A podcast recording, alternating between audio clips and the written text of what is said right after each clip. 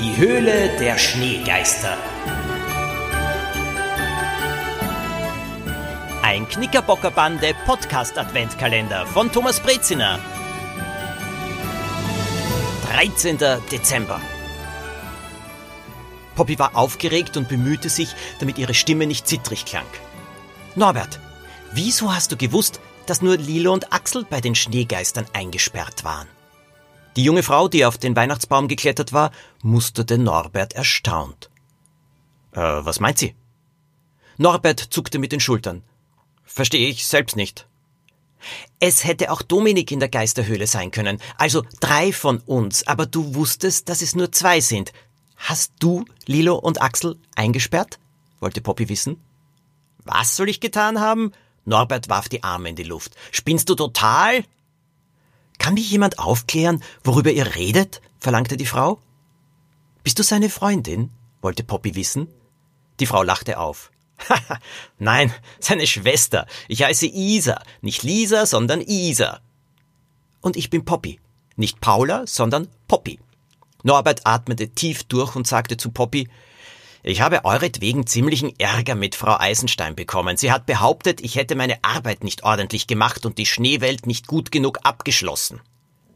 Poppy blieb hartnäckig. Wieso hast du gewusst, dass nur zwei von uns bei den Schneegeistern eingesperrt waren? Nach kurzem Zögern antwortete Norbert, weil ich einen Anruf bekommen habe. Die Nummer war nicht angezeigt. Es hat jemand nur geflüstert, dass zwei eingeschlossen sind und rausgelassen werden müssen. Die Flüsterstimme, dachte Poppy, sagte es aber nicht laut. Sie wandte sich zu Isa. Wieso kannst du so gut klettern? ist mein Hobby. Stolz erzählte Norbert mehr. Isa klettert an Hauswänden hoch, wie ein Gecko. Ich würde mich das nie trauen. Frau Monowitsch kam nachsehen, mit wem Poppy da redete. Norbert und Isa verabschiedeten sich schnell und gingen davon. Papa und ich sind zu einer Weihnachtsfeier eingeladen, sagte Frau Monowitsch. Poppy fiel etwas ein. Ah, wir fotografieren heute im Tierheim von Frau Binder. Ich kann dann sicher bei Lilo schlafen. Ihre Mutter war einverstanden. Von zu Hause holte Poppy nicht nur ihre Tasche mit frischer Kleidung für den nächsten Tag, sondern einige kleine Weihnachtsmannmützen. Etwas später hatte Frau Binder, die Besitzerin des Tierheims, Tränen vor Rührung in den Augen. Danke, Danke, danke, sagte sie immer wieder. Poppy, Axel und Dominik hatten Tiere aus dem Tierheim auf dem Schoß oder auf dem Arm, alle trugen eine kleine Weihnachtsmannmütze und rund um sie war alles weihnachtlich dekoriert. Lilo fotografierte die anderen drei Knickerbocker mit den Tieren. Die Fotos stellen wir auf ihre Homepage, erklärte Dominik. Außerdem drucken wir die besten als Karten aus. Die verteilen wir überall.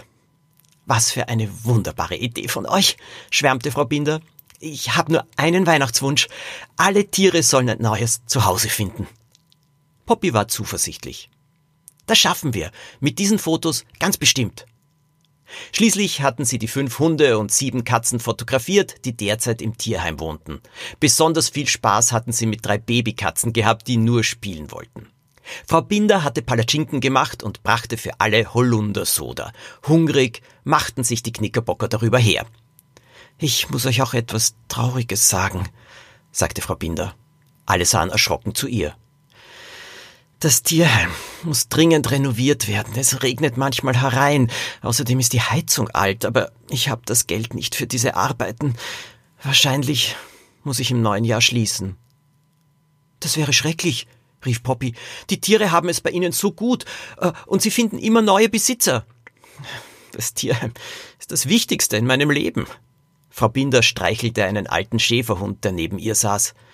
Glaubt mir, ich will es unbedingt weiter geöffnet halten, aber dafür müsste ich zu Weihnachten ein Wunder erleben. Als sie in die Küche ging, um Nachschub am Palatschinken zu backen, seufzte Poppy tief.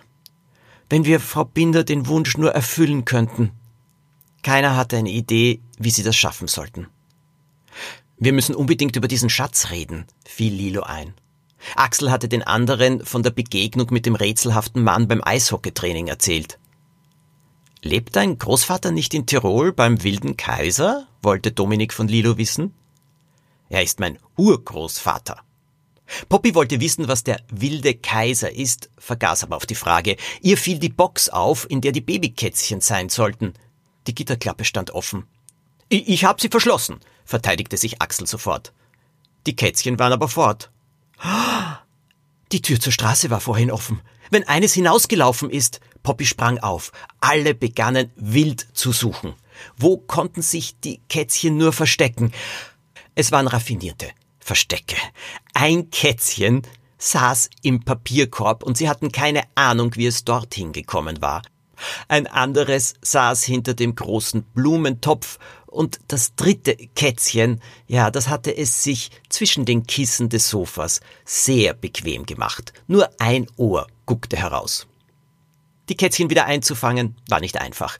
Lilo musste dabei an ihren Urgroßvater denken. Er kannte viele geheimnisvolle Geschichten.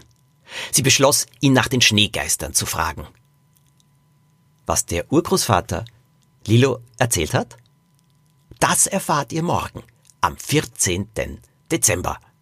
Ein Fußballpfeil der Knickerbockerbande trägt den Titel Der unsichtbare Spieler. Da bekommt es Axel tatsächlich mit einem unsichtbaren Spieler zu tun. Viel Spaß!